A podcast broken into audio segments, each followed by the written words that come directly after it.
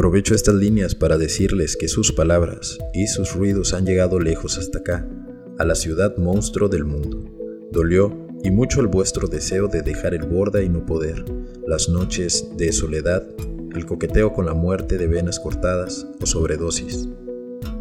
La espera de la visita, las pastillas con horario, el ¿qué tal? ¿Cómo andas? ¿Dormiste bien? ¿Te pegó el enfermero? ¿Te trataron bien? ¿Morfaste? Por acá también estoy cansado de que me digan loco. Loco porque les digo que nunca trabaje. Loco por no pensar en la cruz, ni en casa, familia, éxito o dinero. Loco por aceptar que me encantan las mujeres y sus redondeces. Es la cárcel de los deseos. Sufro sin desesperación y sin nunca darme por vencido. Y para todos. También quisiera salir del manicomio y de paso inventarnos otro mundo, uno nuestro y para todos, para todos. El dolor es un usurpador que se instala, se haga zapa y espera ocasión. Es como una garrapata que te chupa la vida. ¿Cómo?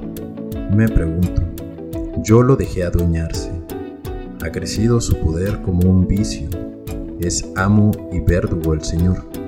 Es un Dios. Sabe que en mí está su casa. Sabe que no hay ley que lo desaloje. Sabrá que estoy cansado. Sabrá que no es un grato inquilino. Que si me suicido está perdido porque